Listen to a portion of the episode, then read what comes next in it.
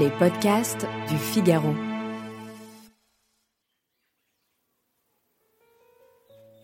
Moi, je suis la tulipe, une fleur de Hollande. Et telle est ma beauté que l'avare flamand paie un de mes oignons plus cher qu'un diamant, si mes fonds sont bien purs, si je suis droite et grande. Vous venez d'écouter un extrait du poème La tulipe de Théophile Gautier. Bonjour et bienvenue dans Le Moment des mots, le podcast qui vous décrypte l'origine étonnante des mots de notre belle langue française. Je m'appelle Alice Develay et je suis journaliste au Figaro. Je m'appelle Dorian Grelier et je suis journaliste au Figaro. Offrir une tulipe rose vous vaudra un baiser timide sur la joue. Rouge, une déclaration d'amour. Et noir, l'expression d'un dévouement infini. La tulipe est l'une des plus belles fleurs à offrir au printemps. Mais savez-vous d'où elle vient et pourquoi les amoureux du monde entier ne cessent de l'acheter?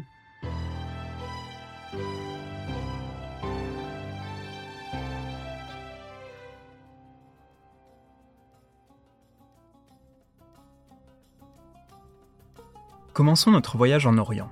Le mot tulipe vient du turc tulbent, lui-même issu du persan dulban, qui signifie turban.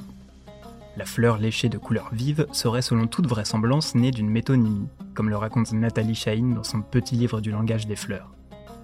C'est parce que les Turcs portaient la fleur accrochée à leur turban qu'elle prit ensuite ce nom.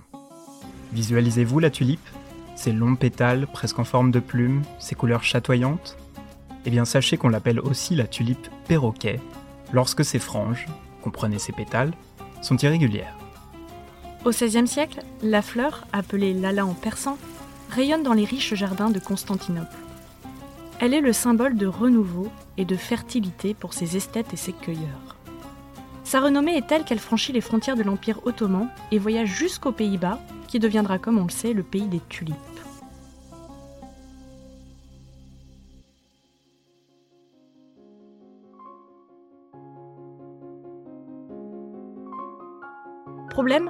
Les lalas rendent gaga.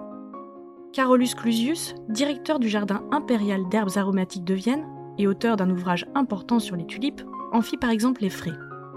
Ce scientifique était en effet l'un des rares à posséder les bulbes de la fleur grâce à ses relations diplomatiques. Il les fit pousser en secret, sauf que le secret s'ébruita, son jardin fut régulièrement dépouillé de ses bulbes et de ses pousses. La tulipe affole. Et pour cause, elle foisonne au même moment que l'âge d'or hollandais. Rappelons-le, au XVIIe siècle, le pays connaît une rare floraison de culture et d'art. Les peintures se couvrent de pétales roses, rouges, pourpres et blancs, et l'on décide de faire de la fleur l'emblème des Pays-Bas.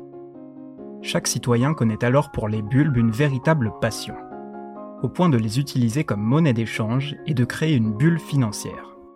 On se souvient par exemple de la fascination de Cornelius van Berle, personnage d'Alexandre Dumas, qui n'aspire qu'à une seule chose dans la vie, créer une tulipe noire. Victime de sa popularité, la tulipe causera même une crise économique en 1637, un phénomène que l'histoire retiendra sous le nom de tulipomanie.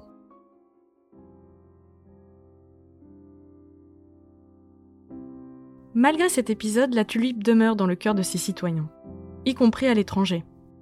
La tulipe est celle que l'on offre en guise de cœur à notre amoureux. Du moins si l'on ne se trompe pas dans la couleur. Sachez, mesdames et messieurs, que si vous offrez une tulipe jaune, vous exprimerez un amour sans retour. Et si vous choisissez une tulipe blanche, ce sera pour présenter vos excuses. Enfin, si vous hésitez encore entre offrir une tulipe ou une autre fleur, sachez que vous pouvez toujours offrir une jacinthe, mais attention là aussi à sa couleur. Mauve, elle sera le symbole de la tristesse, et jaune, celle de la jalousie.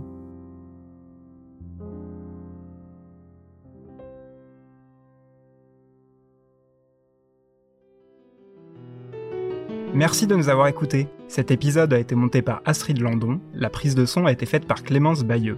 Retrouvez tous nos podcasts sur lefigaro.fr et vos plateformes d'écoute préférées. À, bientôt.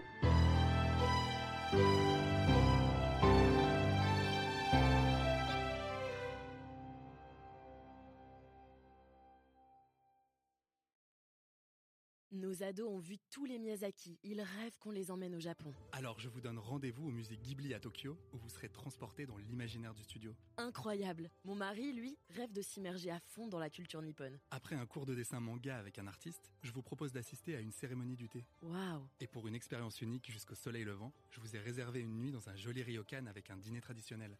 Je nous y vois déjà. Avec Marco Vasco, ne rêvez plus, vivez votre voyage l'esprit libre. Au rendez-vous sur marcovasco.fr pour imaginer votre prochain voyage sur mesure.